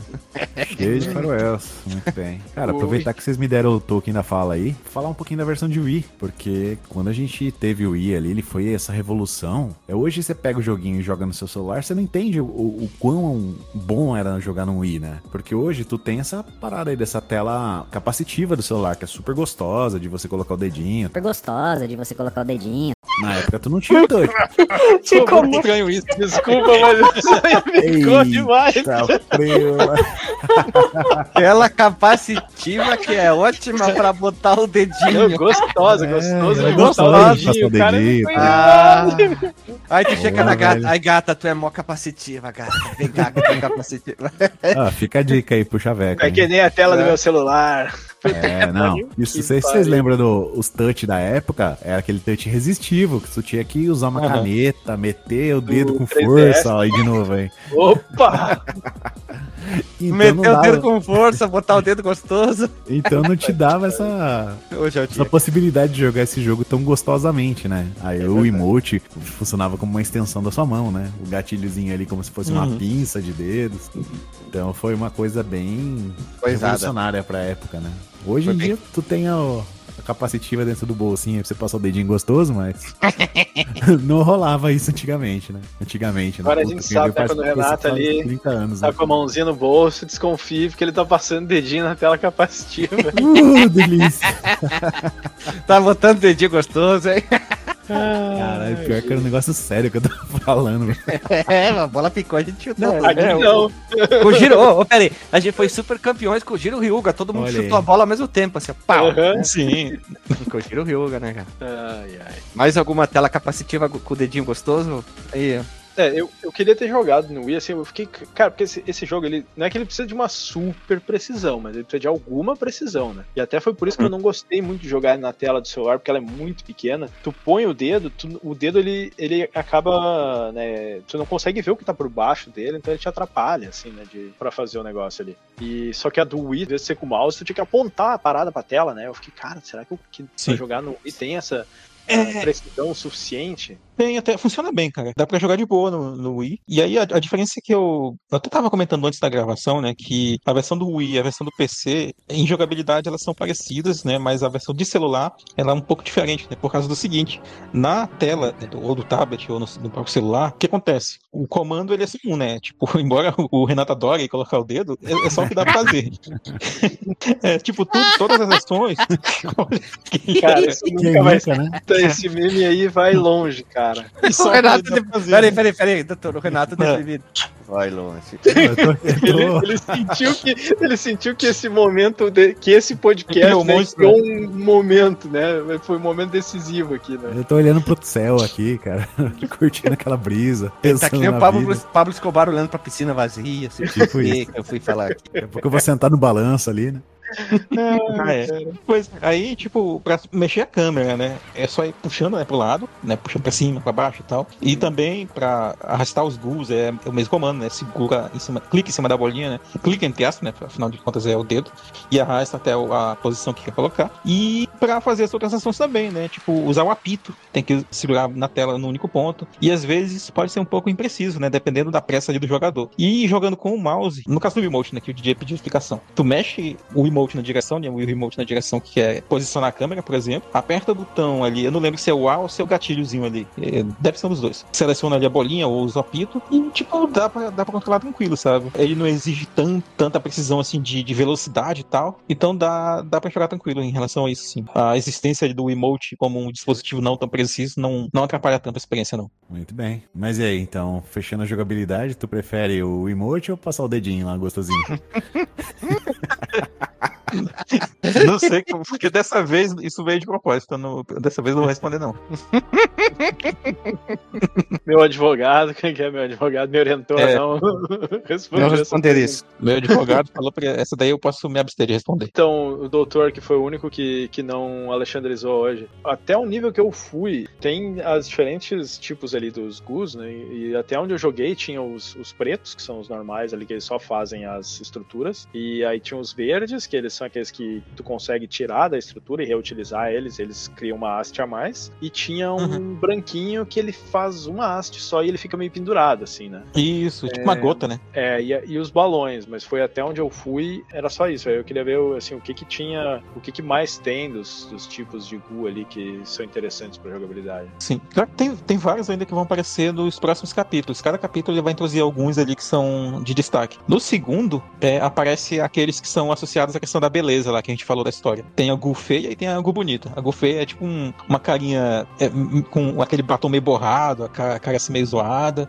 E aí ela passa por. Tu tem que levar essa bolinha feia até um lugar onde ela vai explodir e liberar várias bolinhas menores. Aí tem a Gu bonita, que ela é vermelhinha, tá com um batonzinho bem, bem feito, maquiagem bonitinha. E aí faz a mesma coisa, né? Tu leva pra um, pra um lugar onde ela vai se despedaçar em várias outras bolinhas vermelhinhas que vão pra, pra, pro seu destino, né? Quarto capítulo, aliás, no terceiro capítulo, tem as de fósforo, cara. Eu esqueci de falar das de fósforo que são, são bem marcantes ali. Que é um mundo muito industrial, então tu vai lidar muito com fogo. E aí, tipo, a agulha é vermelhinha, só que a haste que ela forma é tipo uma madeirinha de um palito de fósforo. E aí, se tu conduz ela até uma, uma, um ponto onde tem fogo, tu toca fogo nelas. E aí, tu, nisso, tu pode queimar uma bomba e tal, que geralmente tem mais bombinhas adesivas também que tem nesse mesmo capítulo. E no quarto capítulo, tu tem as GUI de pixel, que são as quadradinhas, que tu pode montar estruturas com elas. E tem as GUI verdinhas, que estão nesse capítulo, que tu dispara elas, que tipo, tu usa como se fosse uma flecha. Tu seleciona ela, tu puxa pra uma direção ali e ela cria uma setinha. E aí tu solta ela, ela vai disparar naquela, naquela direção. E tu acaba usando isso pra, tipo, contra elementos do próprio ambiente, né? Tem, nessas fases tem vento, tu pode disparar elas contra o vento e o vento vai guiar elas pra onde tu quer, tu quer liberar e tal. A fase da CPU, ela é assim, a fase da unidade central de processamento lá. É, Cada- vale cada uma tem- dizer- Nossa, eu tô vendo um negócio que tem um Gu amarelo cheio de espinha, tem um que é uma caveira. Sim. que-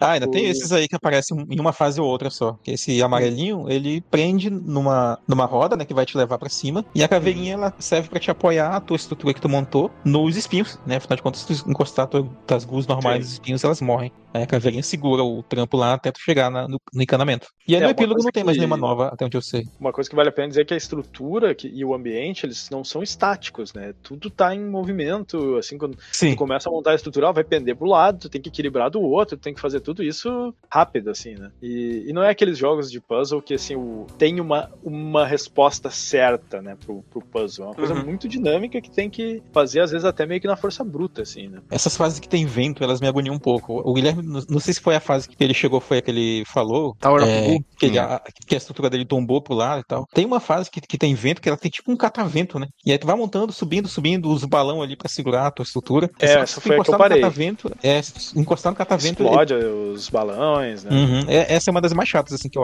que eu acho. Essa e aqui tem um, um- tipo um robô que tem que explodir a cabeça dele, né? E aí tu tem que ir montando tuas gurus de fósforo lá, até Uhum. chegar num- no topo de uma estrutura e, e acordar um guru que é tipo uma bomba, né? E aí ele vai cair em cima dessa cabeça de- desse robô e tu acende, né, com essas gurus de, de fósforo, né?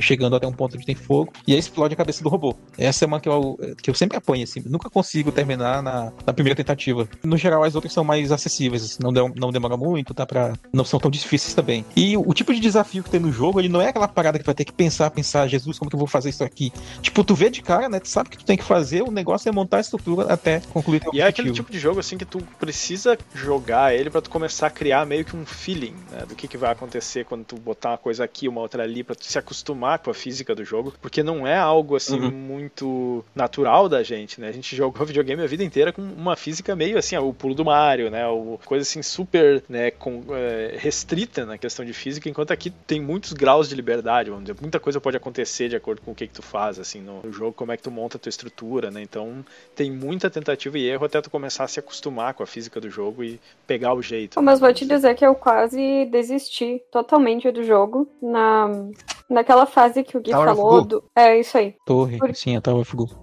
Sério, sério mesmo. Eu não sei, mas eu acho que a gente jogou acho que umas 15 vezes até conseguir terminar a fase. É, é, a ideia dela é, é montar sempre uma base, né? De- E deixando mais ou menos triangular até chegar ali em cima, né? Só que- E, e quando chegar. pra um lado e pro outro, né? É, É, assim. é, e aquela parada da força bruta funciona muito nessa fase aí, que é o seguinte, tipo, chegar ali da metade dela até o, onde fica o encanamento e ir puxando rápido, porque, tipo, dá pra chegar lá em cima, né, com- até com poucas jogadas a partir desse ponto, só que se demorar demais, ela vai tombar por causa do peso dela, né, ou pra um lado ou pro outro. E uma vez que tu chega no, no encanamento, ele também te dá sustentação, porque ele começa a puxar, né? Isso, ele começa a puxar, Que exatamente. gruda. Ele gruda Uhum. e perde toda aquela male- malevolência, como diz o Alexandre, fica molengo e aí vai embora. É, só que realmente, tipo, a gente não tava conseguindo sem ela quebrar antes. Até porque eu olhava assim que precisava pelo menos passar 25, né? E aí eu ficava pensando assim, se vou usar um monte, tipo, e não vou conseguir chegar com 25 lá em cima. Hum. E quase abandonei o jogo ali. E abandonei o jogo ali. E abandonei. A bananei? Sim. Abandonei. A bananei, você falou assim. Caraca, bananei. O sucessor do degote. É o degote. degote. Mas é, o, o jogo ele tem aquela parada de da gente se desafiar o quanto a gente quiser, né? Ele te dá a Não. opção de, de pular a fase, inclusive. Tipo, ah, Oi, é muito como difícil. pula a fase? Tem lá, skip this level, tem lá a opção de pular essa fase. Não. É, mas a gente tentou na Tower of Ghoul e não deixava, tinha que ficar jogando ela. Deixava, não? Não. Égua? Égua não, é não pular a fase, não tem égua no Não jogo, tinha. Na verdade, eu não tinha, tipo, skip. Égua. Eu também não vi. Eu lembro de ter skip em todas as fases. Assim, é claro que não dá pra pular todas as fases, né? Mas é, até porque Ah, Só que talvez, andar. seja, talvez seja aquela lá porque ela era antes da última fase, talvez seja obrigado a fazer algumas, né? isso faz sentido. É, é antes do, do encerramento do capítulo ali. Uma coisa ainda sobre a jogabilidade, né? Acho que é, uma coisa que, que me chamou a atenção são influências. Ali eu, eu não li na entrevista, se dei uma passada por cima na entrevista do criador e tal, achando que ele ia falar. Pra mim, uma grande influência ali é o é Lemmings, né? Que tem aquela coisa de, ah, tu tem que, tu, tu Uhum. tem que usar os personagens ali, que são os Gus, pra montar a estrutura, mas tu tem que, tu tem que usar só um suficiente pra não gastar os que tu precisa levar, né? Porque tu precisa levar um certo número, mas tu não precisa salvar todos. E o, o Lemmings tinha essa característica, né? Hoje em dia, se tu for procurar construção de ponte, jogo de construção de ponte, vai ver que tem vários e, e tem uma conexão ali, porque é aquela coisa de tu- dos vértices, das hastes, aí passa um carrinho em cima, aí tu vai ver a cor das hastes mudando pra ver onde é que tu faz mais força, menos força, vai quebrar a ponte, tu vai tentar construir outra e por por aí vai. E ainda na época do MS-DOS eu lembro de jogar um, um jogo desses de, de, construção de ponte. Já era lá na época do Pentium, né, do K62, coisa não era ainda no... É o Ponte Constructor, né? não? Tem, tem os Bridge Builder, Bridge Constructor, tem um que é com portais, né, os caras misturaram, assim, fizeram, botaram mecânica do Portal, cara, botaram um monte de coisa que saiu com mecânica do Portal, né. Isso acho que teve, teve muita influência, né. E um que me lembrou só pela questão de ser um jogo muito baseado em física, que deu também origem a um, a um segmento de jogos, era aquele da motinho, lembra? Que, é, que hoje tem o Trials, né? Que é bem parecido. Uhum. Eu não consigo lembrar o nome, mas era um jogo lá de DOS, que a amortecedores ali da, da moto, né? Era, era uma física bem realista e tu tinha que ficar. Uh, tu só tinha o freio e o acelerar, e tu tinha que fazer tudo só com aqueles dois, pegar o embalo e pular e coisa. É um Esse é um jogo da Ubisoft hoje em dia, né? O Trials Revolution, Trials, alguma coisa, né? Sim, sim. E, e, foi um, um cara que fez a primeira vez um jogo que. E aí tu, porra, deve ser muito foda se dizer, eu fiz esse jogo, de repente o cara não tá ganhando nada hoje, mas criou uma vertente de, de jogos. Assim.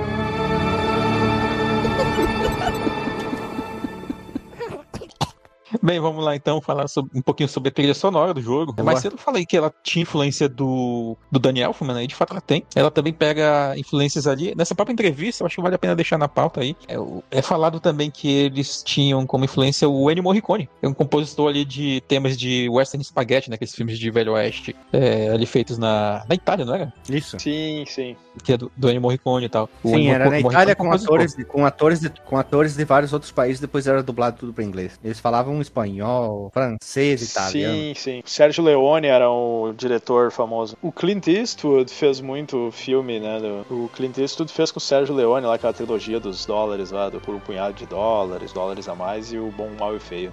Exato. Inclusive, nessa trilogia tem um tema que é baseado, que é o, o Ode to the Bridge Builder, que é o Ode ao Construtor de Pontes, que é um hum. tema que toca, inclusive, na, na, primeira fase que tem que construir hum. uma ponte lá, né? Que tem esse nome, inclusive. A música do tema do jogo, que é o World of Beginning, foi criada para se assemelhar a um tango, que é o Libertango, do Astor Piazzolla. Não, não conhecia, claro, hum. isso aqui. Eu vi na descrição do site lá do, do cara. Quem quiser, vai estar aí esse, esse tango. É, é, bem interessante até, acho que vale a pena ouvir. Aí o, o tema da estação de bombeamento de vômito, olha o nome da fase. Foi construída. É a última do primeiro mundo, né? É exatamente, essa daí mesmo. Que a fase é engraçada, que ela parece um, uma barriga, né? E a subida dela é tipo um esôfago mecânico, né? Que tu tem que levar os guns lá pra cima. E onde ficam os olhinhos. Né?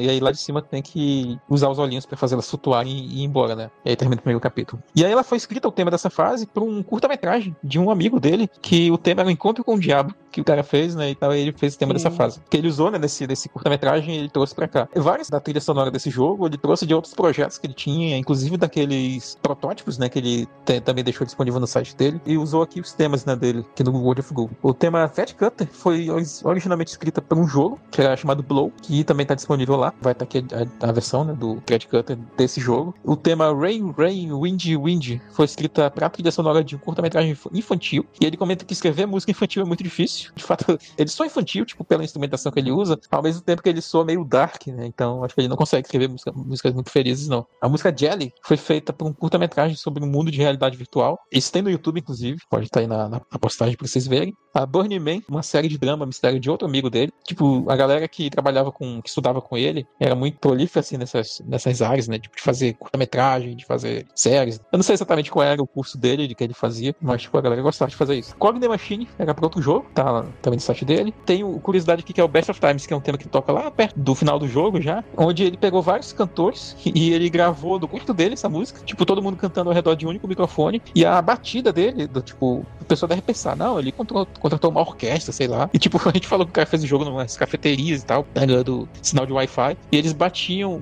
tambores, eles batiam cadeiras, né, e caixa de papelão para fazer os tambores da música. E a trilha sonora oficial tá disponível, né, no site. Né?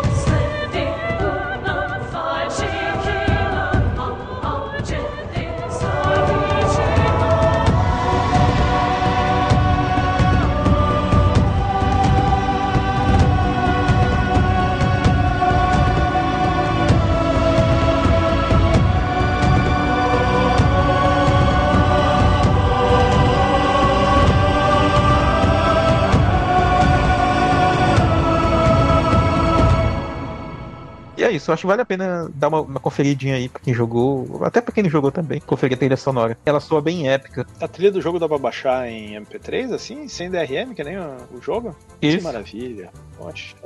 Links no Porsche aí, vamos botar pra galera.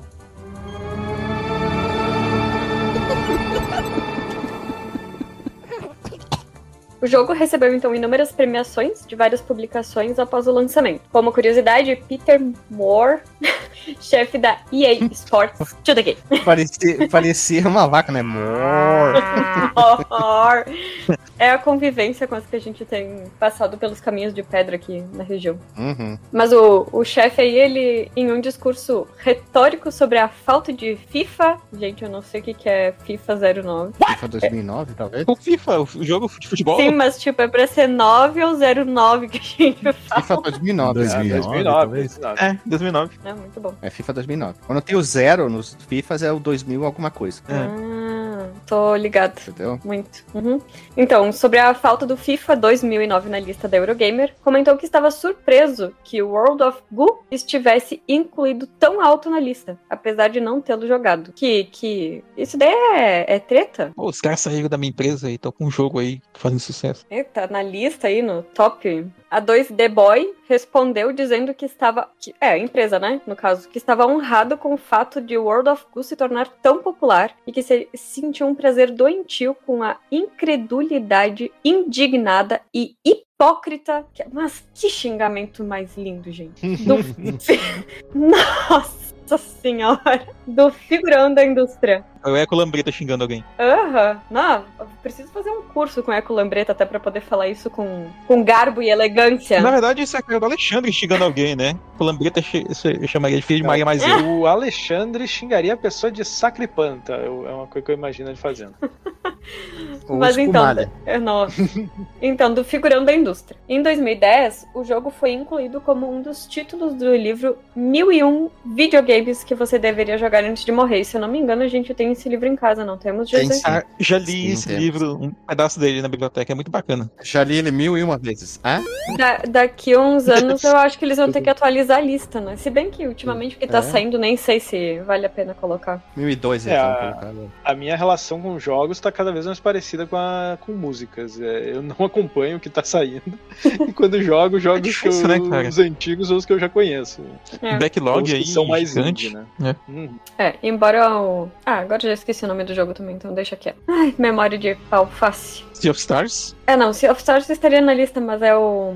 It Takes Two. It Takes Two eu colocaria nessa lista de mil e um jogos pra jogar antes de morrer. Eu quero jogar isso aí. Esse aí eu comprei e tô. Eu preciso comprar um outro controle aqui pra jogar com a. É, porque filha. dá pra joga jogar de dois, dois, né? né? Não dá É. pra jogar sozinho. É, e se tem alguém que tá em crise de relacionamento, às vezes é bom jogar, porque pode ser que tu perceba que alguém tá errado aí nessa história. É verdade. Bom, a, a 2D Boy aí, inicialmente afirmou que não produziria uma sequência. Em uma postagem de novembro de 2010 no blog World of Goo, o Klee, é, é Glaber, né? Glaber, Gabler, afirmou que um segundo Wo- World of Goo é uma possibilidade e algo em que gostaríamos de trabalhar. World of Goo 2 uma sequência em desenvolvimento pela. Gente, como é difícil falar o nome dessa empresa rápido. Dois The Boy? Uhum. O cérebro dá uma série da. Amazon lá, The Boys. Aí é o dois The Boys. O cérebro dá uma travada aqui violenta. Mas pela 2D Boy. E, tipo, é porque falta o boys na, na, na sequência aí pra o cérebro entender mais rápido. Não, E pode, tinha- pode falar no plural, é que a gente é gaúcho. Quando é plural, a gente fala no singular. Quando é singular, a gente fala no plural. Ah, isso. tá bem. Quanto custou isso aqui? Um reais. Isso aqui, Reais. dois real. Um, Dois real. Ai, daí tu me lembra da pa- palma da banana lá. ó. Isso, um real. A palma da banana. Enfim, essa empresa aí, a Tomorrow Corporation, foi anunciado no The Game Awards 2023. Sabe que a gente assistiu, mas eu não lembrava disso. E está atualmente planejado para ser lançado em 2024. Eu, eu não lembro realmente de ter visto, mas eu acho que é porque como eu nem fazia ideia do primeiro Não jogo, conhecia, eu né? não, é, não, não me atinei. Sim. É que nem quando eu vi que Baldur's Gate ganhou premiações também, tipo, nunca joguei, né? Então pra mim passou direto, saca?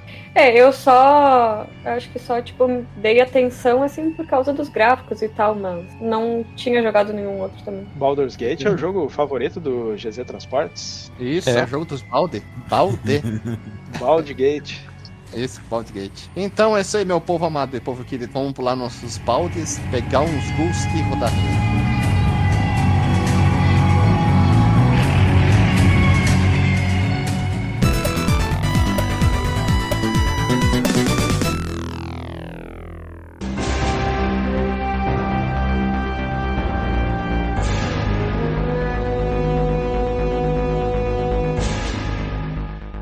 Voltamos da vinheta, meu povo amado e povo querido. Estamos aqui em ritmo de gu. Parece um carro que não pega, né? Gu.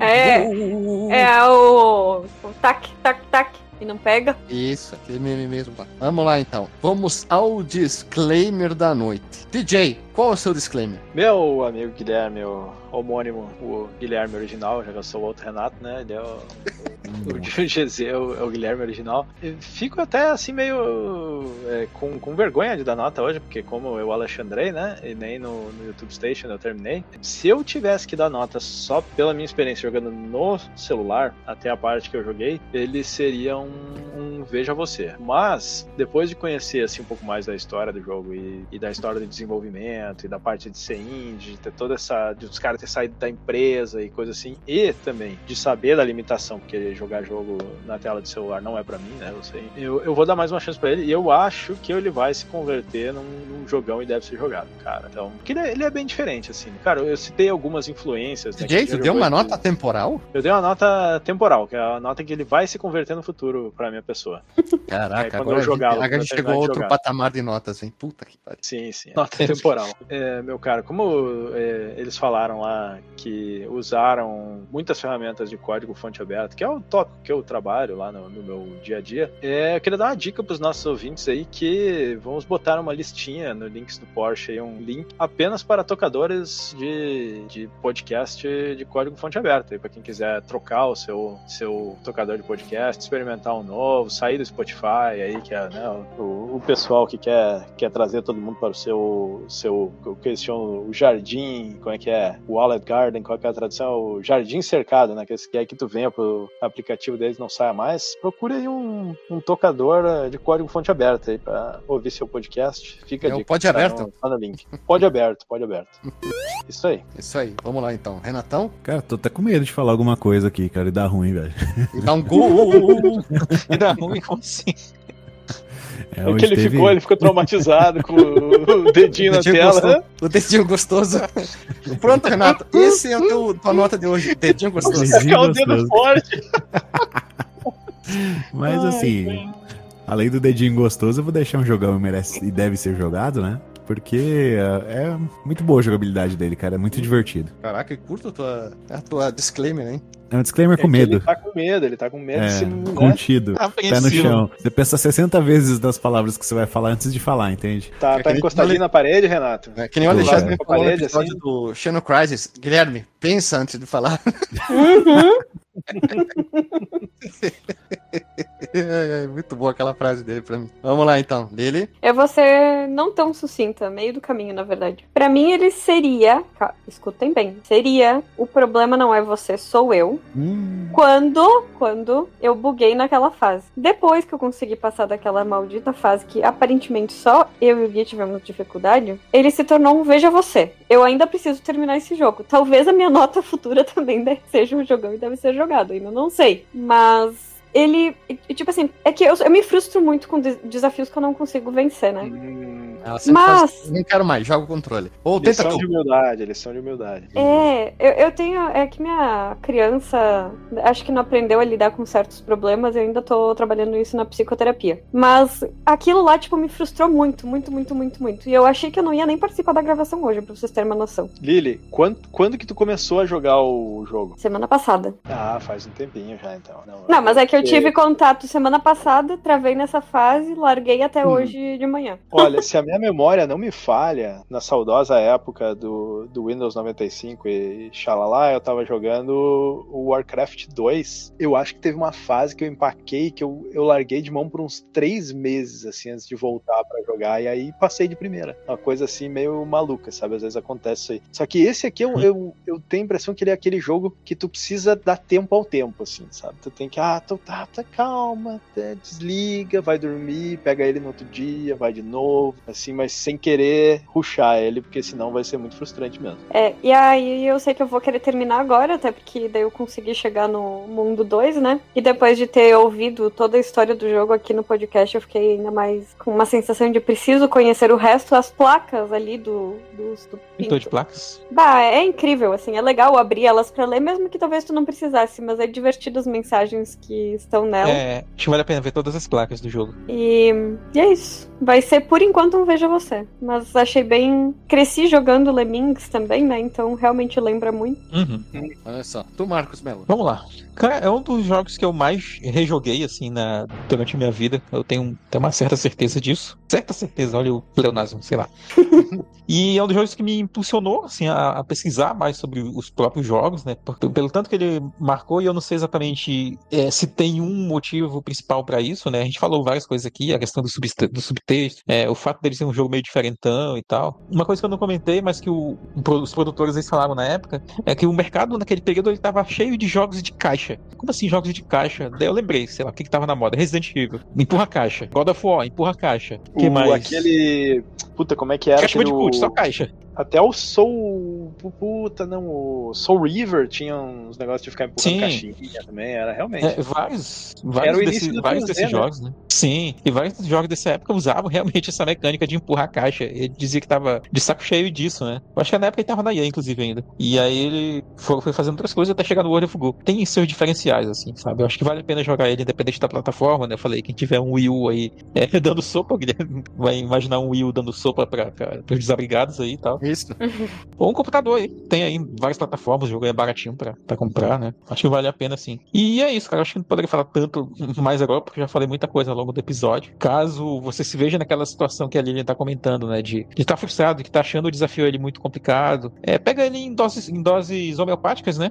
As fases são Uhum. muito curtinhas ali, termina no máximo dois minutos. Faz uma hoje, depois amanhã. Se você já pegou amanhã, de repente, faz um capítulo hoje, depois outro no, no dia seguinte, depois do jantar, antes de dormir. E é isso, sabe? Ele não é, não é longo, não, sabe? Então, Eu terminei ele aqui em cerca de uma hora e meia no máximo. Mas isso porque eu já tinha uma ideia do, do que eu tinha, tinha que fazer agora, né? Quando eu joguei pela primeira vez, demorei um, alguns, um tempinho a mais pra terminar também. Faz parte, né? É o desafio. E é isso aí. Eu ainda tô em dúvida da minha nota, mas o minha, minha nota fica mais parecida por um Veja Você, pois eu sou um cara que me frustra muito rápido em jogos de videogame que devem ser jogados em algum aparelho eletroeletrônico. E esse aí, umas fases eu fui super bem, e outras eu fui mais como copiloto da Lily. Então acho que como a gente vai jogar mais, talvez a minha nota também seja, temporal, baseada em C. Então talvez ela aumente mais ainda. Mas, talvez, meus amigos, esse, esse seja o primeiro jogo que a gente tenha gravado nesse estilo de jogo mais puzzle- puzzleístico, né? Não teve outro que a gente jogou que foque tanto assim em puzzles. Tetris aí. Não lembro de nenhum, assim, porque o Resident Evil não conta, né? Ele tem outras coisas. A gente já gravou um. Não, não, um- Tetris. A gente não gravou sobre Tetris já? É, é, tá certo, né? É, mas não é mesmo a mesma coisa, né? Porque não é baseado em física, as peças só caem, né? Ah, sim. É mais ou menos, mais ou menos. É, é, é tipo isso, como diria o Chaves, é um supositório. Faz um supositório. É isso aí. Mas é um jogão bem, bem, bem diferente, com plataformas bem diferentes, né? Na época, PC e Wii. E é um dos primeiros jogos, se não o primeiro que a gente traz aqui. exclusivo de Wii, não. Eu não consigo Uhum. lembrar agora de todos, todos os jogos que a gente já gravou, mas acho que é um dos primeiros que a gente trouxe aqui pro Wii também. Então No vamos ver. Wii, quem- baita biblioteca também, inclusive, hein? É, dá pra fugir fora dos Mario ali, né? Das Uhum. coisas básicas, né? Uhum. Tem muita coisa que dá pra ser O próprio trazida. Mario, aqui. cara. Pô, e o, Puta do o jogo Wii Mario tem- Galaxy ali. O Wii tem alguns exclusivos, né, que, que até são difíceis de acessar hoje em dia, porque por causa do controle, né? Não dá Mas, pra jogar em sim, emulador, precisa do vale Nunchuk. Precisa do Nunchuk pra jogar, né? Sim. É verdade. É, não, às vezes não, Às mas vezes é não. verdade. Às Às vezes vezes. não pode. Então é isso aí, pessoal. Se você já entendeu a sequência, deixe nos comentários. Um abraço, beijo na bunda e até!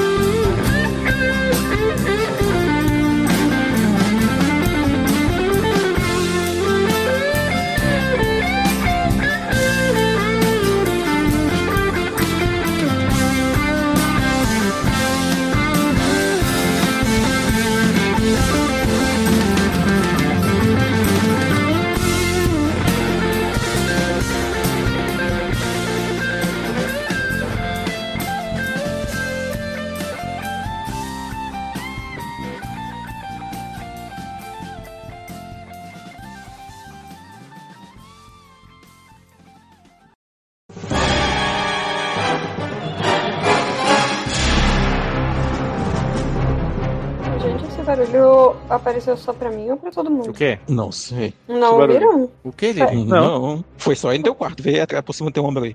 Que loucura. Uma Não olha barata. pra trás. Não olha pra trás. Assombration. E. Não se esquece, dá um boleto pra ele. É verdade. Eles transformaram um objeto em verbo, né? Sim. Balder, baldear, baldeação. Baldear. Isso, eu, eu baldo, tu baldas, ele balda. Cara, imagina Teobaldo. nós jogando, jogando imagem em ação com o Guilherme, meu filho da puta desenha um balde e um portão. Baldur's Gate. Era uma possibilidade de acontecer isso. É alta, inclusive. Vamos lá. então. Voltamos da povo. Parece a Lili que se atrapalhou no outro episódio. Vamos lá. Voltamos da. Vi... Tchá. Ah, tá difícil aqui pra mim. Peraí.